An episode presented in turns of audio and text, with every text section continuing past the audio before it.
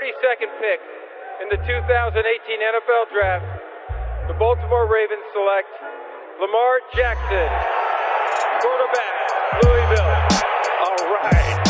Hey! Creativity. Number two, Derek Jeter. I love me some Steph Curry. Steph Curry is the greatest shooter in the history of basketball. Curry drive, scoop layup. Oh, beauty from Steph Curry. If I play basket, I could play with LeBron without a problem. And if they need help, I'll help them. Moore told us, and now we have an altercation. Alex Ovechkin pounding away on Andrei Svechnikov, who's down. That one right there made you the greatest player of all time.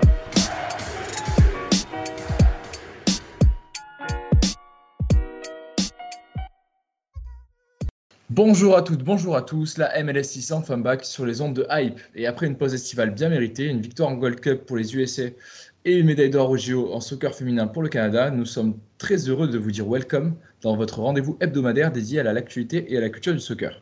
Au programme de ce 20e numéro, un retour sur un mercato de folie dans la ligue, des franchises, de nouvelles tendances et même un des membres de la hype femme qui a fait ses valises et vous racontera les coulisses des trades en MLS. Après plusieurs semaines d'absence, nous reviendrons aussi sur le championnat et de vrais écarts qui commencent à se creuser. Euh, mais avant d'entrer dans le sujet, laissez-moi vous présenter notre Dream Team Hype, que je suis très heureux de retrouver, à commencer par le nouveau milieu de terrain de Cincinnati, Florian Valo. Comment ça va, Flo? Salut Ken, salut à tous. Ça fait plaisir de vous revoir. Ça faisait un moment, mais ça va très très bien. Bon, bah, très cool. Tu nous raconteras un petit peu ton acclimatation. Euh, malgré de nombreuses sollicitations, Maxime Aubin, lui, il a décidé de rester à New York. Bon, même si actuellement il est en prêt à côté, du côté de Saint-Etienne, apparemment. Euh, salut Maxime, comment ça va? Pleine forme, très content aussi de vous retrouver tous et retour à New York dans les prochains jours. Ouais. Ok, très bien. Et enfin, en transit entre Paris et Bruges, euh, bah, la nouvelle ville de Taron Buchanan, c'est ça? Le fondateur de la référence de l'actu MLS, Culture Soccer. Salut Antoine Latran. Salut Ken, ça va? Passez un bon été? Ouais, très très bon, très très bon. Et enfin, bon, le dernier membre, depuis la défaite du Mexique, on n'a plus trop de nouvelles de lui. Euh, mais on espère que Nicolas Cougo euh, sera bientôt de retour parmi nous en tout cas. Euh, voilà pour les présentations. Et maintenant, on va pouvoir commencer. Let's go!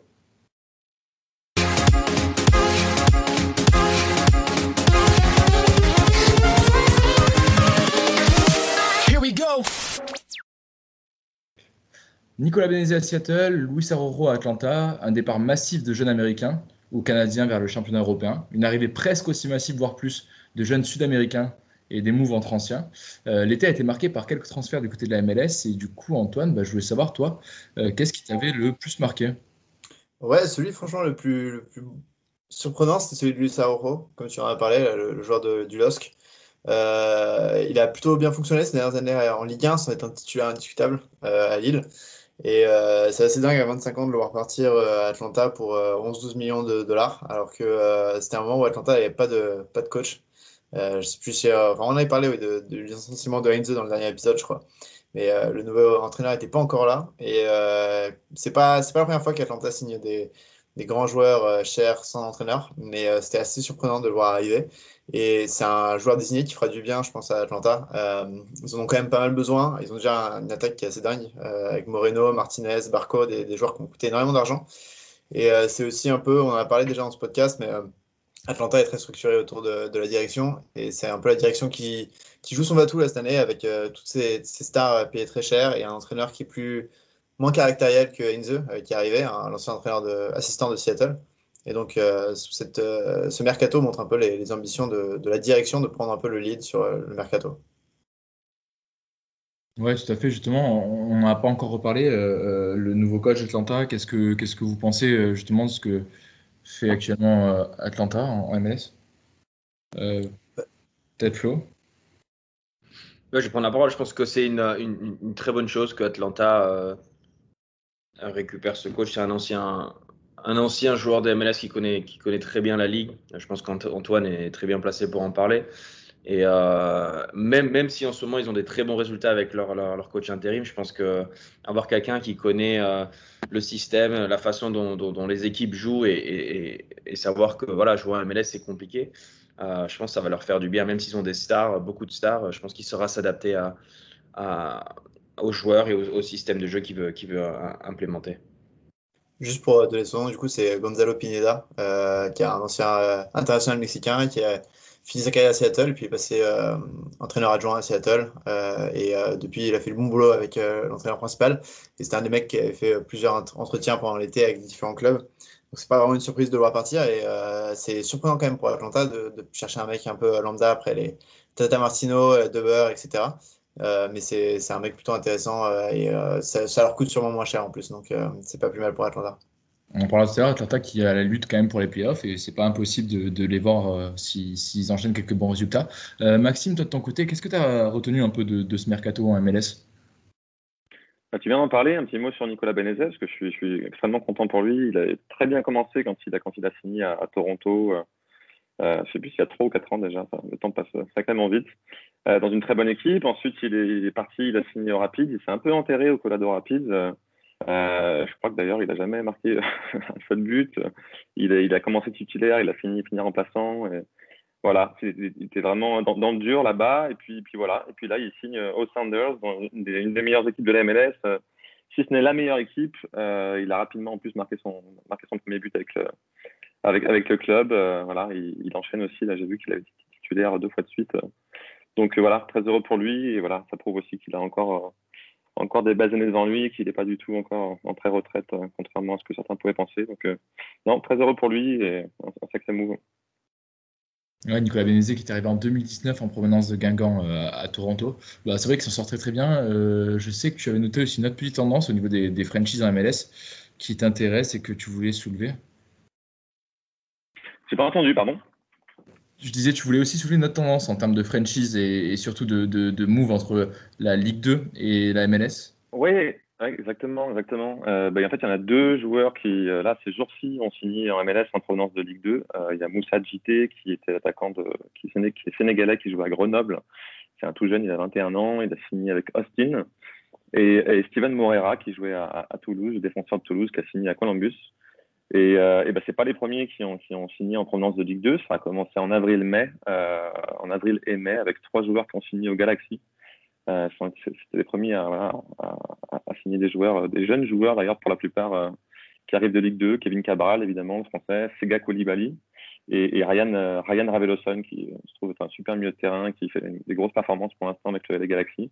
Donc voilà, c'est une nouvelle tendance qui, a été aussi amenée par, Jérôme Marie, l'agent l'agent français, qui, pousse pour, voilà, pour, pour, que, pour que les signatures qui arrivent de France et de Ligue 2. Pourquoi? Parce que c'est un championnat, il y a quand même pas mal de jeunes talents euh, et qui, euh, voilà, qui, ils peuvent les récupérer aussi à des prix qui sont assez intéressants. Donc, euh, voilà, c'est nouveau et euh, de ce que me dit Jérôme, ça va continuer de plus en plus. Et, les yeux des équipes de MLS continuent à se pencher sur la Ligue 2 voilà, une tendance à, à poursuivre. Ok, bah c'est intéressant à suivre en tout cas. Et normalement, on aura Jérôme Méry dans les prochaines semaines euh, dans un podcast. Euh, Antoine, tu voulais réagir? Ouais, pour parler de trade un peu entre MLS, donc entre différentes franchises. Alors, Flo, il parlera de son transfert plus tard, mais euh, on a aussi euh, Marc-Anthony Kay, qui était un milieu de terrain assez euh, polyvalent de côté LAFC et très bon, qui a été racheté par les Rapids. Et euh, les Rapids, c'est vraiment un club qui, depuis quelques années, rachète les joueurs en MLS et fait très peu de transferts à l'extérieur. Et là, ça va vraiment dans, cette politique-là qui marche très bien, parce que les Rapids font un super championnat alors qu'ils ont un, des budgets les plus bas de la ligue et, ça marche grâce à ces transferts euh, à l'intérieur de la MLS. Et aussi, euh, je voulais parler de Jeremy Ebobissi qu'on avait reçu ici euh, et qui, a, qui est parti de, Portland. Euh, C'était assez bouché pour lui. Il y avait deux joueurs désignés devant qui, qui, lui bouchaient pas mal la route. Et il est parti tenter sa chance au San Jose Earthquakes, un club qui a récemment en plus euh, libéré son, son euh, directeur général et euh, qui se recentre un petit peu plus sur le championnat MLS alors qu'avant ils, ils, achetaient beaucoup à l'étranger. Là, ils, avec Bobby et ils ont fait d'autres trades à l'intérieur de la ligue qui se recentrent un peu sur MLS. Et Bobby part pour le moment un peu titulaire en pointe de, San Jose. Donc c'est un, un, beau challenge pour lui pour évoluer sous Almeida, un coach assez intéressant. Donc il va un peu retenter, je pense, de, de donner un sursaut à sa carrière, peut-être passer sous les radars du sélectionneur américain grâce à ça et, et d'engranger des minutes en tant que titulaire euh, en pointe. Ouais, il rejoint le français Paul Marie qu'on avait reçu euh, d'ailleurs dans le podcast. Flo, de ton côté, qu'est-ce qui t'a marqué un peu comme trade euh, durant ce, ce mercato? Ah, C'est plus euh, le trade en dehors enfin, de, de, de, tous les jeunes joueurs qui sont partis en Europe. On en a vu énormément. Euh, Bouzio, Telsman qui sont partis à. Pas que je me trompe de nom, mais c'est Venezia. Véné, Venezia. Euh, puis là, il y en a eu un autre que je ne connais pas, hein, mais de, de, Philadelphie qui a été prêté, un jeune défenseur, il me semble. Euh, donc ça, fait du bien de voir, voir ces, jeunes joueurs partir et, découvrir l'Europe. ça montre qu'il y a de la qualité.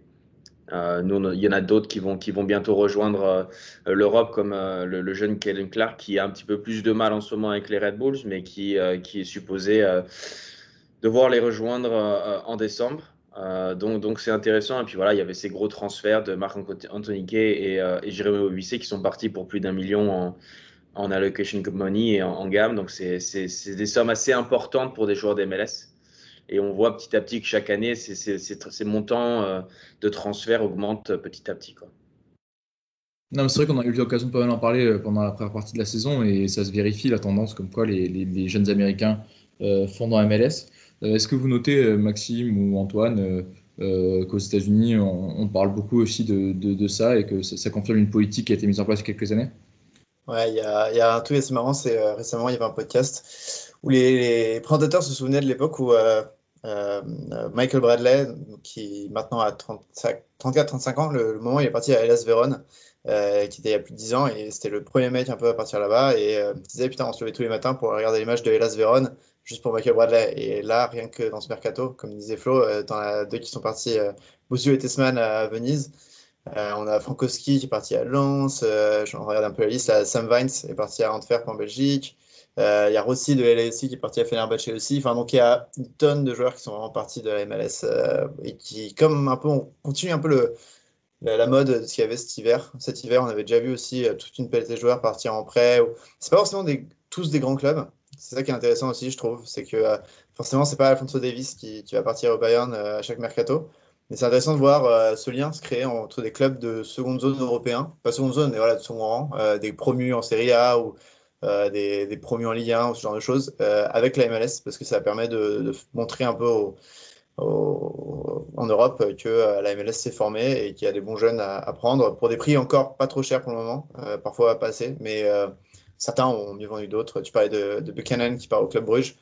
lui, pour le coup, a été vendu 6-7 millions, je crois, ce qui est pas mal déjà. En plus, il reste en prêt au Revolution de New Angleterre. Donc voilà, il y, a, un gros mouvement de, transfert en, Europe.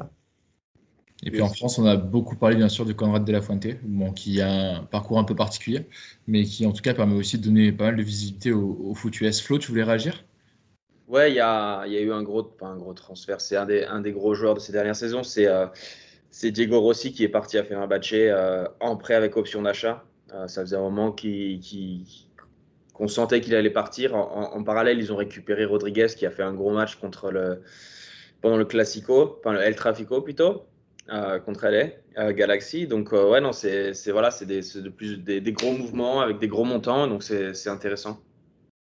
Ok, super. Bon, en parlant de gros mouvements, si vous voulez bien et quand vous avez tout dit sur ce sujet, on va venir au tien, Florian, et, et, que tu nous racontes un petit peu bah, ton transfert de New York à, à Cincinnati pour qu'on voit un peu les coulisses d'un transfert à MLS. Well, you know, he's a part owner of Liverpool, so he's aware. I mean, he's he's yes, he is. You didn't know? I can't believe you didn't know this. I knew, but it's the wrong team. Après 5 années au New York Red Bull, une cinquantaine de matchs, 5 buts et un titre avec le MLS Supporter Shield en 2018, euh, notre consultant, le milieu de terrain Florent Valo, va connaître une deuxième franchise MLS, puisqu'il rejoint Cincinnati et Johan Damé, l'entraîneur adjoint français de, de Jabstam, l'ancienne légende du Milan AC notamment. Euh, bah, tout d'abord, félicitations Flo. Et euh, bah, est-ce que tu peux nous expliquer un petit peu, toi, comment, comment sont passés les premiers contacts et, ton départ de, New York à, Cincinnati? Bah, écoute, c'était assez particulier. Euh, c'est une saison assez compliquée pour moi. c'est vrai qu'il y a quelques mois, j'ai eu une discussion avec le coach. Et, et, de la discussion, on est sorti que s'il était peut-être temps pour moi d'aller voir ailleurs.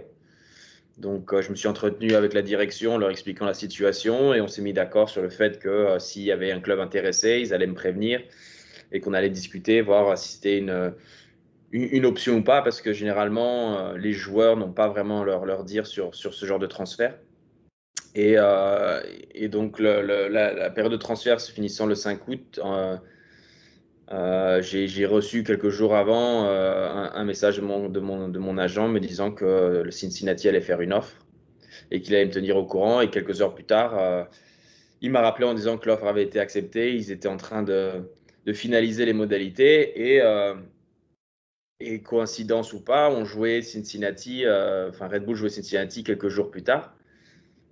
Et, et donc voilà, je me, retrouve à jouer mon potentiel futur club. Je m'attends pas à jouer, je m'attends pas à être sur la feuille de match et par, bah, je sais pas pourquoi, ils me mettent sur la feuille de match. Bon, je joue pas. Et euh, quelques heures avant le match, on m'annonce que euh, je dois avoir mes, affaires prêtes parce que juste après le match, je dois partir avec l'équipe. Donc c'est vrai que c'était assez spécial. Euh, je pense qu'il ne s'est jamais passé ça dans, la ligue, mais c'est vrai que c'était particulier.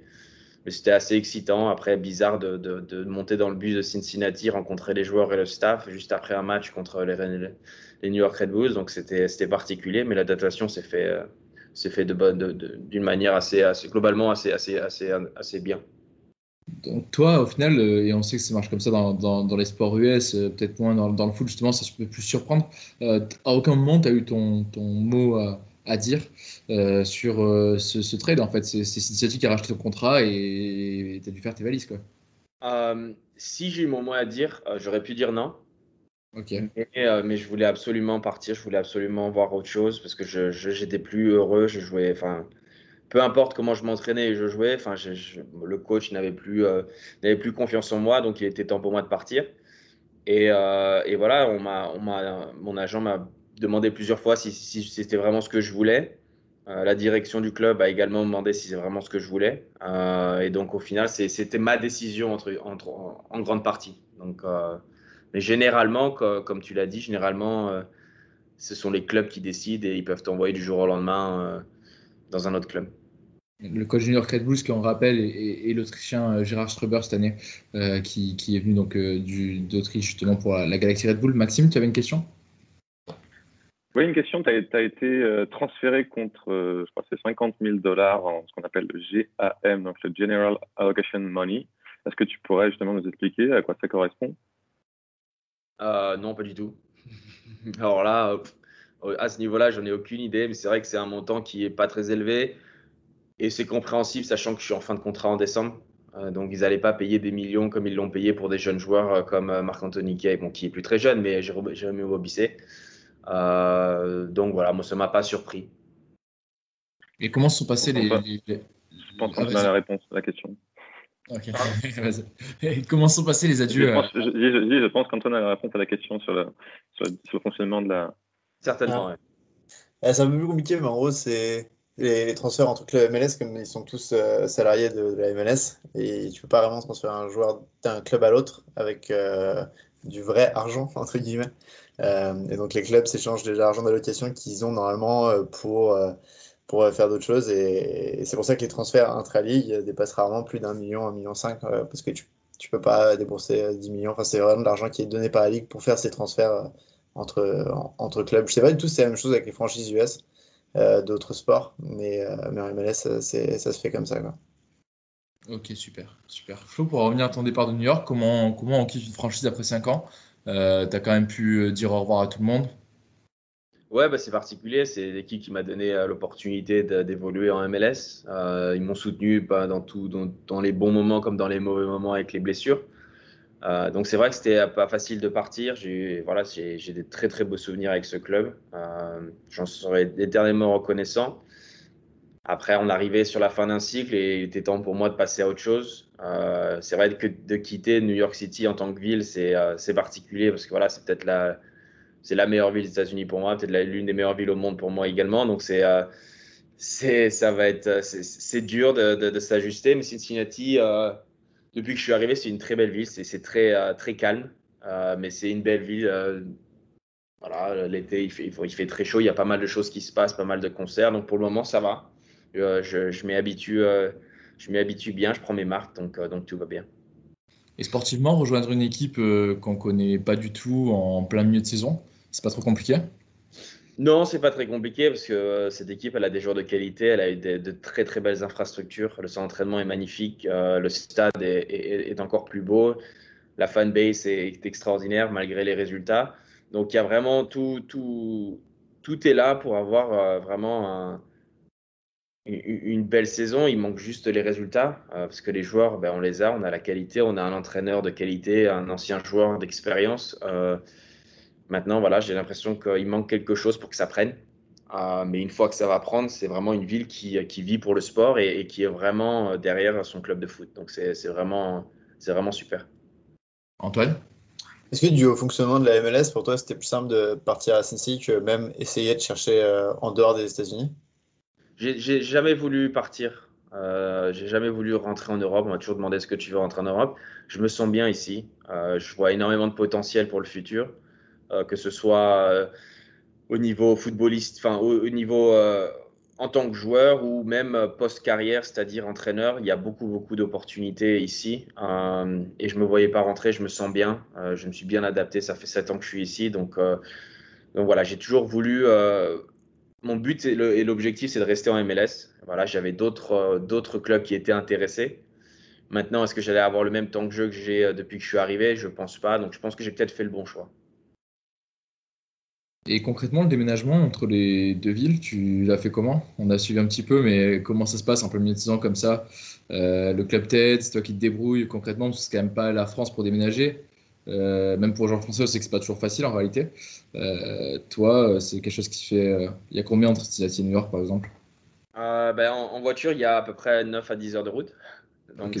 c'est particulier, mais c'est vrai que le transfert s'est fait dans une période assez favorable, c'est-à-dire qu'on avait je me suis fait transférer en milieu de semaine. On avait un match le samedi contre Orlando. Et après, on avait trois jours off parce qu'on était, euh, était exempt le week-end suivant. Donc, du coup, ça m'a permis de jouer ce match, de rentrer sur, dans le New Jersey pour. Euh, parce que je suis rentré en avion. Donc, du coup, j'avais tout laissé derrière moi. J'avais mon chien à New York. J'avais euh, toutes mes affaires dans l'appartement. Je suis rentré pour vider mon appartement, euh, récupérer mon chien. Et puis, j'ai pris la route pour entre, entre dans le New Jersey et Cincinnati. Et puis voilà, je me suis installé, j'ai juste pris mes affaires, euh, mes vêtements, parce que j'ai besoin de rien d'autre, euh, sachant que la, la, saison se finit dans, dans deux, trois mois. Donc euh, donc c'est vrai que c'était euh, trois jours assez intenses, mais voilà, maintenant c'est derrière moi.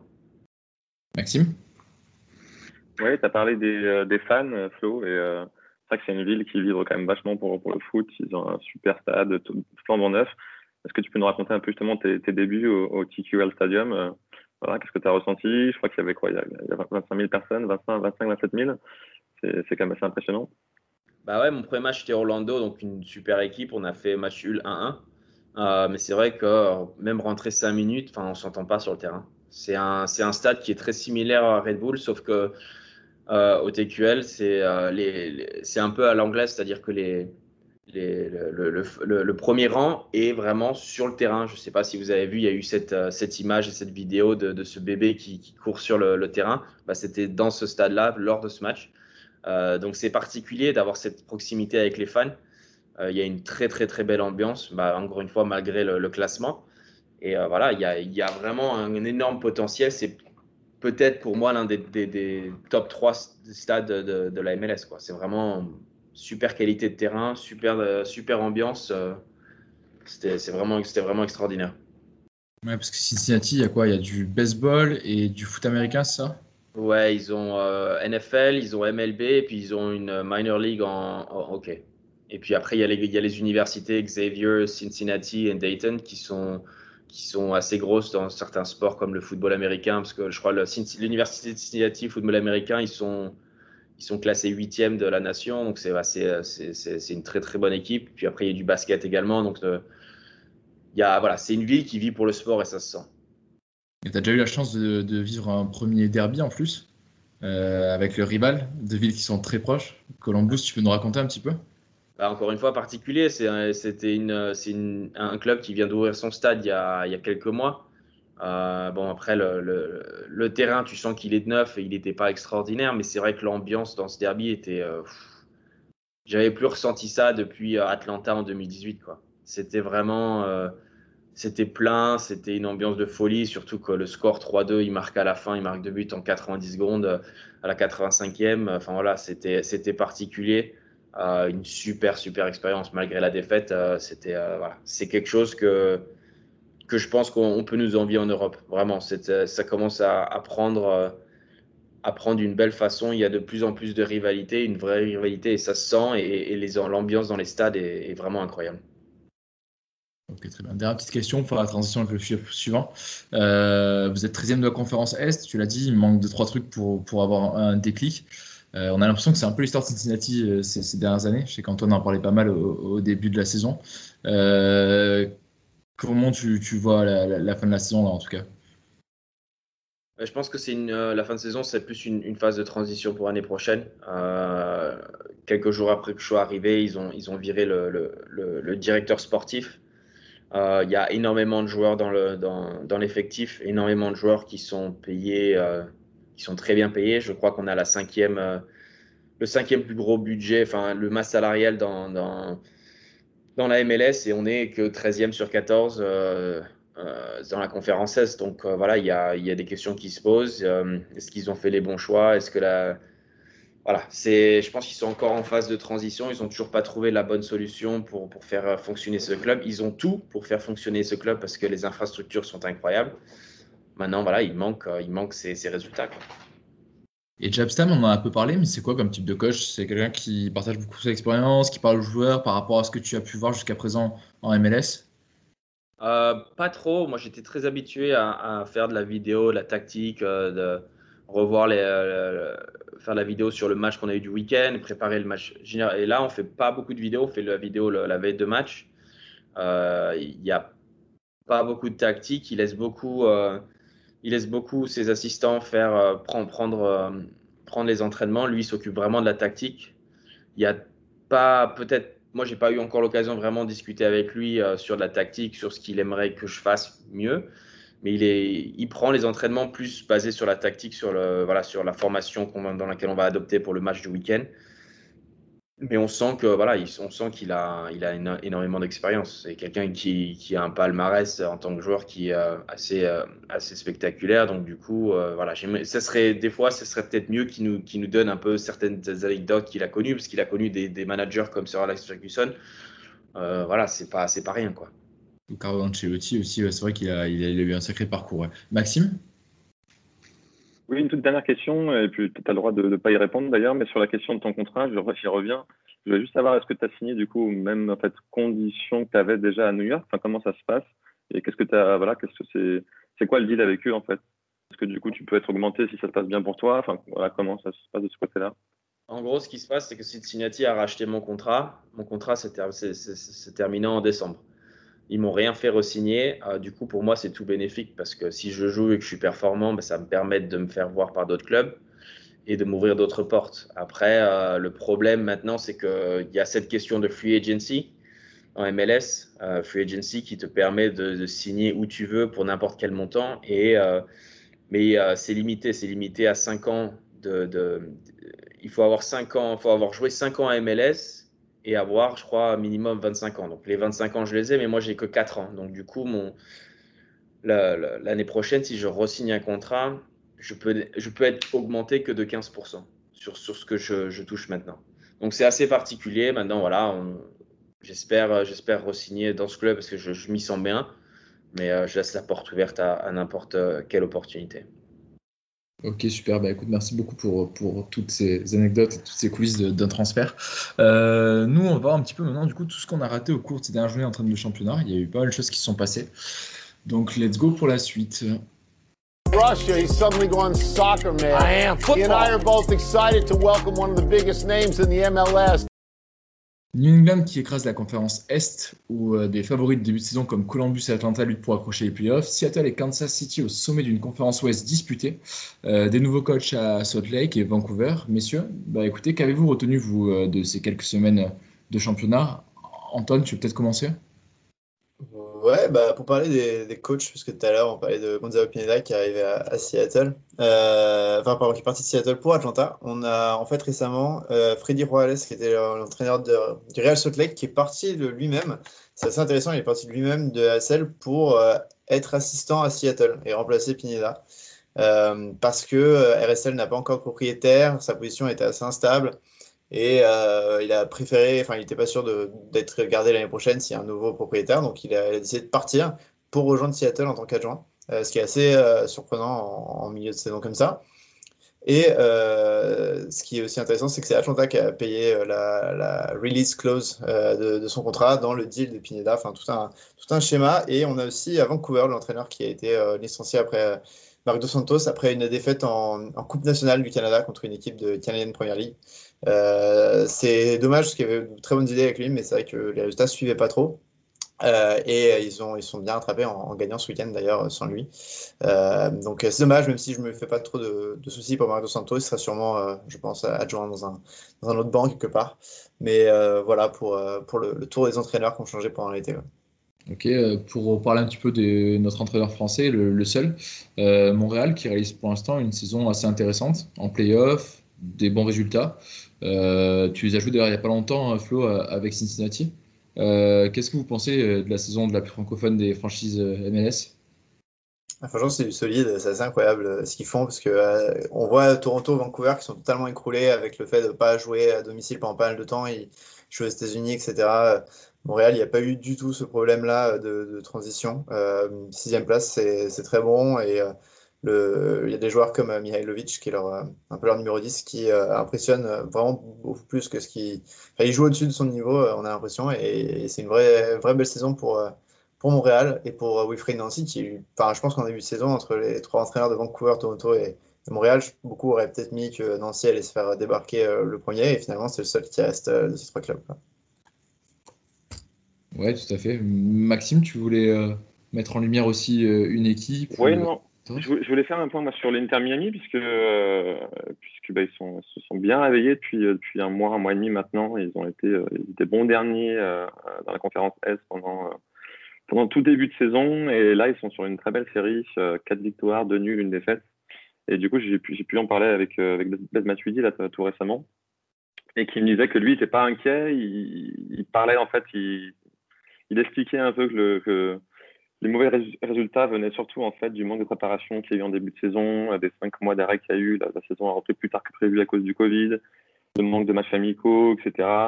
Bon, c'est son explication à lui, hein. mais, euh, euh, voilà, il me dit que voilà, maintenant l'équipe est définitivement prête physiquement en tout cas. Je sais aussi que j'ai cru comprendre que David Beckham était monté aussi au créneau et il m'a dit qu'il était euh, presque tous les jours là à l'entraînement et qu'il sent la pression aussi du président qui est derrière. Et, voilà, et du coup ça va mieux. Euh, euh, et, voilà, pour terminer là-dessus, Mathieu m'a dit que voilà, l'objectif c'était toujours les, playoffs, accrocher absolument les playoffs. Ils sont 11e pour l'instant. Il faut finir 7e, cette fameuse 7e place, ils sont à 7 points. Donc voilà, objectif playoff. Euh, et voilà, ils sont assez déterminés sur le fait d'y arriver. Il y a du boulot encore. Ouais, du boulot, ça reste assez compliqué, mais, mais pourquoi pas, c'est vrai que la tendance est plutôt pas mal. Euh, Antoine, tu voulais réagir, parce que j'ai vu aussi donc à la 8 place qu'il y avait la même lutte. Il y a quand même le Columbus Crew, champion de la saison dernière, donc je sais pas si quelqu'un veut revenir dessus aussi. Ouais, bah, bien sûr. Bah, pour euh, juste Miami euh, et Beckham, c'est marrant parce qu'ils ont aussi fait un mercato avec notamment Kieran Gibbs qui est arrivé de, de Première Ligue. donc c'est peut-être aussi une, une, recrue à la Beckham, ça. Et euh, c'est bien qu'ils soient relevés en effet parce qu'ils vont avoir du mal. Je rappelle à cause, des magouilles qu'il y a eu avec Matuidi et d'autres transferts. Euh, l'année prochaine, ils vont devoir euh, couper des, bouts de roster. Enfin, ils vont avoir en gros moins de thunes que les autres franchises pour faire leur équipe, ce qui va être très compliqué pour l'année prochaine. Donc, il faudrait absolument qu'ils se qualifient en effet pour avoir un peu plus d'argent. mais ouais, le Columbus Crew, ils ont énormément de mal. c'est l'entraîneur qui est porteur à chaque fois qu'il gagne un titre. L'année d'après, normalement, ça se passe pas très bien. Euh, un peu comme un Mourinho et l'an 3 qu'on a en Europe. Euh, c'est un peu ça qui, qui a l'air porteur. Souvent, il a plus de mal. Euh, là, ils n'ont pas de chance. Jesse Zardes, leur, attaquant, a été souvent blessé. Il y a aussi Arthur qui a été pas mal blessé cette année. Enfin, il manque pas mal de joueurs. Et d'autres, des recrues comme Kevin Molino qui est arrivé en grande pompe, qui finalement n'ont pas le rendement espéré et sont aussi très blessés. Donc, c'est une année compliquée pour, pour Columbus. En effet, il va falloir un peu de transition et euh, Florent essaie de me faire un signe, mais euh, je te laisse parler. Molino, Molino s'est fait les croiser. C'est pour ah ça s'est fait les croiser il y, a, il y, a, une semaine ou ça, euh, de ça, je crois. Donc c'est vrai qu'il y, y, a des échos comme quoi Columbus, dans le vestiaire, ils, ils en étaient à 6. Ils en étaient à 6 défaites de suite avant qu'ils gagnent contre nous, malheureusement. Même si contre nous, voilà, ils ont, ils ont, c'est pas le Columbus de l'année dernière, ça c'est sûr et certain. Mais c'est vrai que dans le vestiaire, apparemment, c'est très compliqué. C'est un coach qui, quand ça va mal, euh, voilà, il est très, très dur avec ses joueurs et ils ont du mal à, à rebondir. Et juste aussi pour là-dessus, la franchise qui est juste au-dessus, là, qui fait les playoffs, DC United, elle avait très très mal commencé sa saison.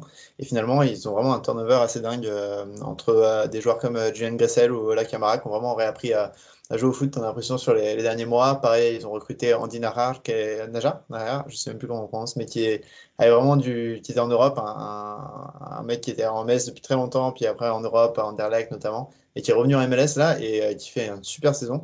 Donc leur entraîneur, Hernan Lozada, a vraiment totalement changé la dynamique de cette équipe et euh, elle, enfin, elle apparaît comme un gros outsider là à l'Est. A contrario, qui est-ce qui veut dire quelques mots sur New England qui, qui, défonce tout, on peut le dire, avec déjà 15 victoires, la meilleure attaque, 44 buts marqués? Euh, bah, Pour l'instant, franchement, c'est très très impressionnant. Flo, qu'est-ce que tu penses de cette équipe là pour le moment? Bah, Pour les avoir joués euh, il y a deux semaines de ça, euh, c'est vrai qu'ils nous ont mis une petite, petite fessée. c'est très dynamique et encore, il, leur manquait leur meilleur joueur qui est pour moi Carl Gilles. qui était blessé et là qui revient de blessure, mais c'est vrai que c'est dynamique, ça va de l'avant, c'est rapide. Ils ont des attaquants devant qui sont très costauds, euh, Gustavo Bo et, et Buxa.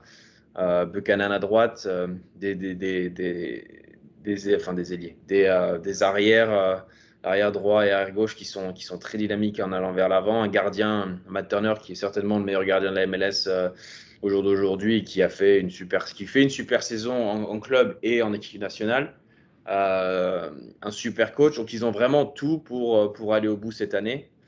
Euh, je vois mal comment, euh, qui peut les challenger, même s'ils n'ont pas encore joué d'équipe euh, de la conférence Ouest. je pense que KC, Seattle sont des équipes qui sont capables de les challenger. Donc voilà, c'est à voir. je pense que le, supporter Shield, ils l'ont quasiment gagné, même s'il reste encore une quinzaine de matchs. Mais s'ils continuent à jouer de cette façon-là, je vois très mal comment ils peuvent, ils, ne peuvent pas gagner, pas gagner le titre cette année. Maxime? Oui, Antoine parlait des, euh, des, outsiders, en fait. Et, euh, je voulais dire un tout petit mot sur les, sur les, sur les Colorado Rapids aussi, puisqu'ils sont quand même euh, ils sont troisième à l'ouest ils sont, vraiment de plus en plus solides et il ne faudra pas compter sur eux cette année. Euh, J'aime beaucoup parce que c'est pas l'équipe la plus, la, plus, la plus fancy, comme on, dit ici aux US, qui fait pas le plus de bruit, loin de là. Ils étaient cinquième déjà l'année dernière, ils ont été éliminés en, au premier tour des playoffs. Ils sont troisième. Euh, et puis il y a vraiment des bons joueurs. Donc, euh, vous en avez parlé tout à l'heure de Sam Vines qui, qui, est parti du coup euh, au mercato. Il devait, faire signer aussi, il devait, se séparer de Cole Bassett, jeune milieu, jeune milieu offensif qui a, tout juste 20 ans, 22 ans, pardon, 20 ans. Et qui aurait dû partir, je crois que c'est hier ou aujourd'hui à Benfica. Il y avait une super proposition et, il a dit non, non, non, je vais rester ici, je vais absolument décrocher un titre avec, avec mon club, parce qu'il a grandi dans le Colorado. Donc, ça prouve aussi un état d'esprit qu'il y a dans cette équipe, voilà, qui, euh, ils sont outsiders, mais ils sont assez convaincus qu'ils peuvent le faire aussi cette année. Et voilà, belle équipe.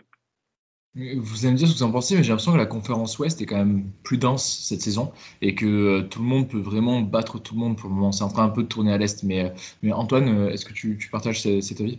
Ouais, c'est souvent le cas en plus, j'ai l'impression. Mais entre. c'est le mercato dernier, en vrai. Il y a eu Seattle euh, qui a fait un super début de saison et qui euh, a perdu beaucoup de joueurs pendant la Gold Cup et pendant l'été en fait, et du coup qui a connu une grosse grosse baisse de régime, ce qui fait qu'ils sont pas si hauts. Euh, Casey qui ont des super joueurs, mais là ils ont perdu euh, Bouzio comme on disait en transfert, donc ça va être peut-être un peu plus compliqué. Colorado, c'est une équipe qui se construit que sur des joueurs de, MLS et super intéressant le Bassett dont, parle Maxime, il s'était entraîné à Arsenal aussi il y a quelques années. Donc euh, vraiment un mec à, suivre. Et euh, il y a toujours le Galaxy derrière en quatrième qui finalement, même sans Chicharito, se débrouille pas trop mal. on parlait des joueurs de Ligue 2 qui ont vraiment aidé cette équipe. Ils ont recruté Jovic, un, nouveau numéro 9 qui semble être là parce que Chicharito manque trop de, trop de matchs. C'est assez intéressant cette acquisition. Je ne sais pas si du coup c'est un, un moyen de montrer à Chicharito qu'il n'est peut-être pas euh, inscrit pour les deux, trois prochaines saisons, parce que c'est un jeune joueur qu'ils ont recruté en numéro 9, donc euh, à voir euh, pour la suite. Mais ouais, c'est quatre équipes assez compactes. Et à l'Est, il y a beaucoup moins de surprises finalement, beaucoup de, faux pas. On l'a dit, hein, le Columbus, Atlanta, des équipes qui ont, raté un peu leur début de saison, Toronto pareil. la seule vraie surprise pour le moment, je trouve, c'est Nashville, qui est troisième. Et troisième grâce à un mec, surtout récemment, qui, qui, marque but sur but, qui s'appelle CJ Sapong qui est un gars qui est en MLS depuis 10 ans et qui qui trouvait pas de club euh, dernier mercato et il s'est fait racheter au dernier moment euh, par Nashville, mais vraiment en tant que free agent pour jouer les, seconds rôles et il empile les buts sur les derniers matchs. Euh, donc Nashville aussi une équipe à, suivre euh, du côté de l'Est. Ok, super. Je sais pas si vous voulez rajouter quelque chose sur, sur le championnat. On reviendra peut-être plus précisément lors du prochain épisode en faisant des zooms sur, sur des équipes en particulier. sinon, messieurs, bah, écoutez, pour un retour, c'est parfait, c'est parfait. Euh, je voulais donc vous remercier euh, et vous souhaiter donc une bonne semaine. On se retrouve nous la semaine prochaine. Euh, entre temps, si vous voulez aller sur Deezer, Spotify ou sur toutes les plateformes de podcast pour réécouter cet épisode, vous êtes les bienvenus. en espérant que Nicolas Cougo soit présent la prochaine fois, on vous donne rendez-vous pour de nouvelles aventures. Vive le soccer!